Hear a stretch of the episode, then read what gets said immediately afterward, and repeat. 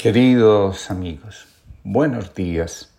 Comparto con ustedes la reflexión del día de hoy titulada Debajo de los escombros.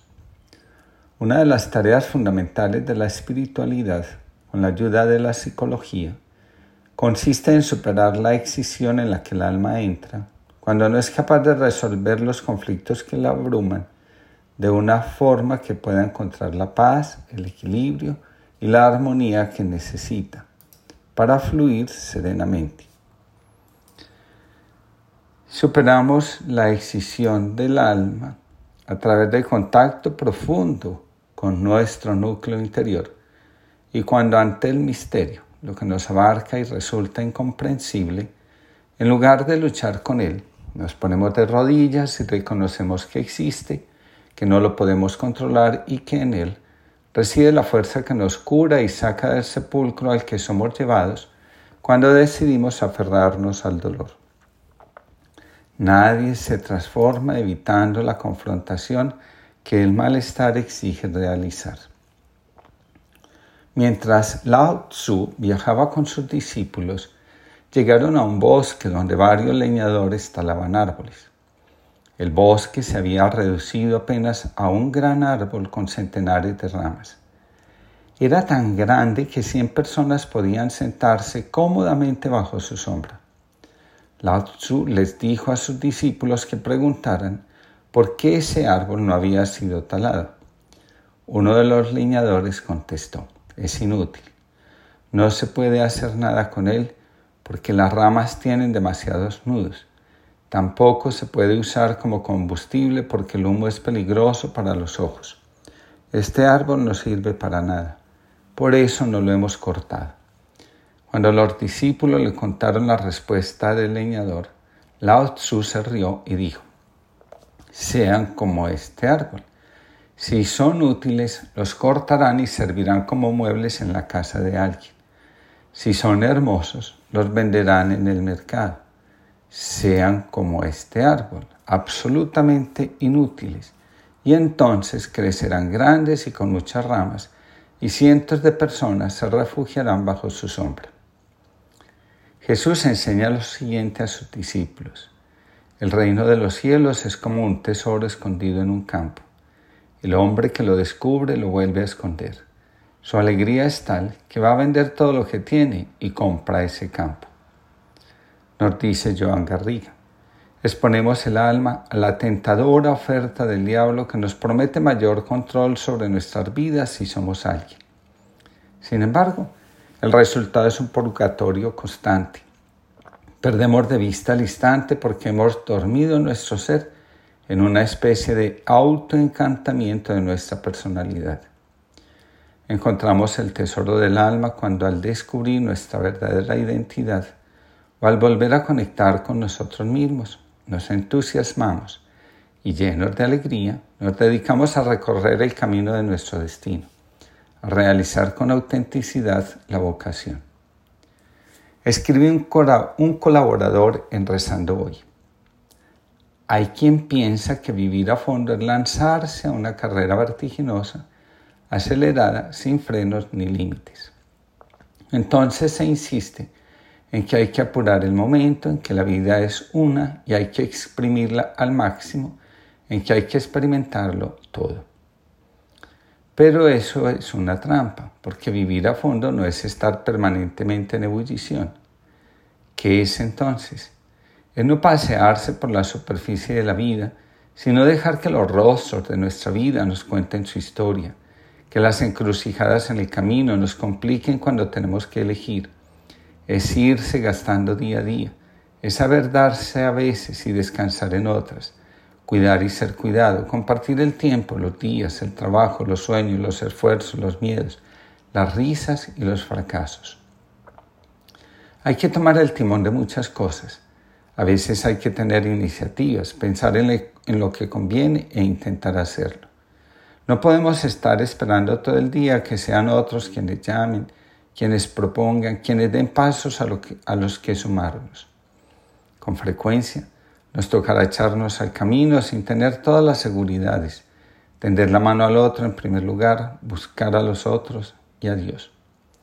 Y si en ese proceso nos hieren las cosas, si a veces estamos bien y otras estamos casi rendidos, si a rato nos sentimos fuertes y en otros momentos nos envuelve la desazón, no pasa nada, porque la vida tiene todo eso. En la tormenta y en la calma nos volveremos a ti, Señor, y te diremos, Señor mío y Dios mío. Según Edmund Husserl, el mayor peligro para la humanidad es el cansancio.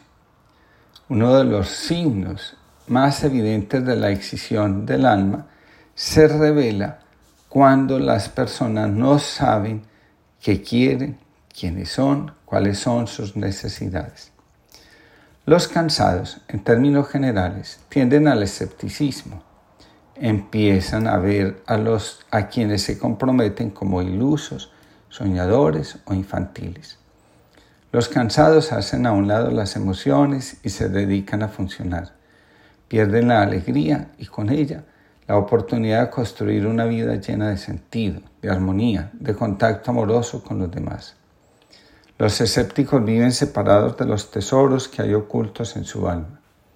A veces es triste ver cómo estas cosas no les interesan porque prefieren la comodidad de la mediocridad que volver a vivir. El tesoro escondido en nuestra identidad profunda. El arte para llegar a ser verdaderamente humanos consiste en transformar nuestras heridas, creencias limitantes y complejos en fuentes permanentes de vida. Para aferrarnos a la vida solo necesitamos conectar con ella. No son necesarios los fármacos, sino la apertura del corazón. Escribe Ansel Grun. El hecho de que el tesoro esté escondido en la tierra significa que debemos mancharnos las manos para desenterrarlo. Es necesario escarbar en la tierra para encontrar el tesoro. Solo quien se atreve a abrir la tierra es capaz de encontrar lo que hay dentro de ella. Si no nos abrimos paso a través de la tristeza, el dolor y el caos emocional, si no pasamos por los celos, por la envidia, por los sentimientos de culpa, nunca descubriremos el tesoro, nunca entraremos en contacto con la verdad que habita en nuestro interior. Estaremos separados de la riqueza del alma. A través de las heridas podemos abrirnos paso hacia algo que transforma la ira que el dolor despierta en algo diferente que nos conceda paz. Si tapamos las heridas con fármacos, con falsas creencias, con distracciones, tendremos mucha dificultad para llegar al fondo del alma. Difícilmente logra entrar en silencio, que es el que permite que la verdad aflore, quien se pasa todo el tiempo rumiando el pasado, alimentando el miedo, la vergüenza o la impotencia. Cuando nos desentendemos de la herida, ella deja de doler, pero no de existir. Sigue estando presente y en el momento oportuno para ella y desafortunado para nosotros, sale a la luz y se manifiesta con toda la fuerza contenida. Nos humanizamos en la medida que atendemos el dolor que llevamos en el alma y buscamos la forma de transformar nuestras heridas. El dolor hace que lo más valioso de nosotros quede sepultado en el fondo de las ruinas que dejan las experiencias dolorosas. Para llegar al tesoro es necesario remover los escombros. El dolor nos hace creer que todo está perdido para nosotros. Muchos creen que ya no tienen nada que hacer en esta existencia. Nuestra verdadera riqueza puede quedar sepultada, pero nunca ha sido arrebatada. Lo que sucede es que perdimos el contacto con ella y a través del trabajo interior podemos volver a experimentar lo que nos llena de gozo, lo que nos saca del vacío, lo que nos hace ser nosotros mismos. Una vez que descubrimos el tesoro que hay en nuestra alma, podemos ir a vender nuestras posesiones, el deseo de venganza, la máscara, los mecanismos de defensa, etc. Y volver a sentirnos dueños de nuestra tierra, de nuestra vida, de nuestra historia. Mas no todo ha de ser ruina y vacío. No todo es con desescombro ni de cielo. Encima de este hombro llevo el cielo y encima de este otro un ancho río de entusiasmo. Y en medio el cuerpo mío, árbol de luz gritando desde el suelo. Y entre raíz mortal, fronda de anhelo, mi corazón en pie, rayo sombrío. Solo el ansia me vence, pero avanzo sin dudar sobre abismos infinitos, con la mano tendida si no alcanzo con la mano, ya alcanzaré con mis gritos. Y sigo siempre en pie y así me lanzo al mar desde una fronda de anhelos. Blas de Otero, que tengamos todos una linda jornada y que sepamos remover nuestros escombros para encontrar nuestro tesoro.